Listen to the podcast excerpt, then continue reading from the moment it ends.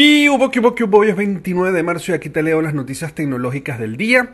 Arrancamos con la nueva alianza de Google que quiere obtener claves digitales e IDs móviles que funcionen en Android.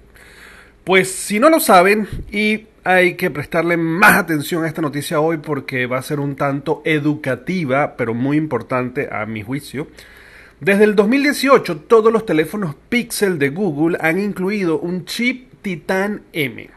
Es lo que se conoce eh, como un elemento seguro que en inglés es SE, o sea, Security Element. Este chip está separado del procesador desde tu teléfono y hace cosas como almacenar claves de cifrado, valida el sistema operativo. Y ahora Google ve que este Titan M y otros elementos seguros similares como la clave para llevar a funciones como pasaportes digitales y tarjetas de identidad a, los teléfonos Android. O sea, la idea de todo esto es que el equipo tenga como una especie de billetera. No es así como lo dicen, pero es una manera fácil de entender que la billetera va a permitir guardar información hiperconfidencial que no está en el teléfono como tal, en el procesador. Por ejemplo, ¿Quién quita que a lo mejor hasta sea una billetera de criptomonedas el día de mañana? Lo que, hay que habría que ver es cómo es la conexión de Internet respecto a este eh, chip y el Internet como tal del teléfono, porque evidentemente eso pues lo haría más vulnerable, ¿no?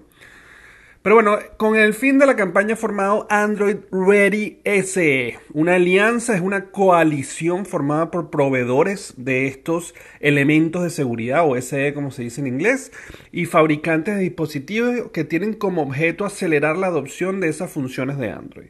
Trabajarán juntos para crear una colección de applets de código abierto, o sea, una especie de software de código abierto y listos para usar dentro de este chip. El grupo ya lanzó un primer Apple que es el Strong Box, una herramienta para almacenar claves criptográficas. Cuando me refiero a Apple, no es a la marca de iPhone, sino al nombre que se le da a este tipo de eh, software aplicativo. O sea, son como unos web apps. La nota habla pues que también no solamente va a estar en estos teléfonos, sino que la idea es que esté incluso en el Android Auto o en el Android TV o en los eh, wearables eh, como los relojes.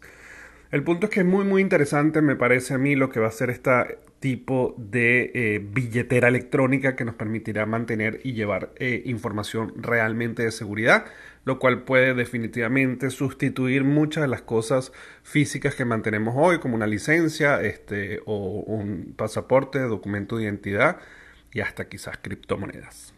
Hablando de relojes, la marca eh, asiática Amazfit, bueno, no se llama así, esos son los relojes que hacen, se llama Wami es la compañía de wearables asiáticas detrás de esos relojes inteligentes Amas, como Amazon, Amazfit, que de hecho tengo que reconocer que creía que era algo con Amazon. Son unos relojes de estos inteligentes eh, increíbles, además eh, pues muy parecidos a, a, los de marcas renombradas y lo mejor de todo es el precio, que pues todos están por debajo de 100 dólares o por lo menos la mayoría, incluso en algunos casos 50 dólares, lo cual los hace muy muy competitivos. El hecho es que esta compañía eh, presentó el Amazfit T-Rex Pro, que pues como lo venden va a ser un monstruo en cuanto a resistencia para todo tipo de deportes, va a tener una pantalla AMOLED, eh, va a tener una eh, lectura de, de, sangre, va a tener este 18 días de autonomía de batería, según dicen va a poder detectar hasta 100 deportes diferentes. Eh, va a trabajar de noche también con sus sensores para detectar sueño ligero, profundo y el REM, que, que dispone también de GPS y otros tres sistemas de geoposicionamiento junto a Bluetooth. En fin, pareciera como lo venden, pues que va a ser una verdadera máquina y por el precio de 170 euros, mucho menos de lo que son los supuestos equivalentes a este en todas las marcas más reconocidas. Veremos cuándo viene y lo probaremos, pues será, ¿no? Después de tan buena publicidad que le han hecho. Bueno, señores, muchísimas gracias. Ya saben que me pueden conseguir en todas las redes sociales como arroba el y se pueden suscribir al canal de YouTube, que ahora estamos mostrando videitos con la información de la noticia de la que estamos hablando, o también en Spotify, ambos para que reciban las notificaciones todos los días. Nos vemos mañana. Bye bye.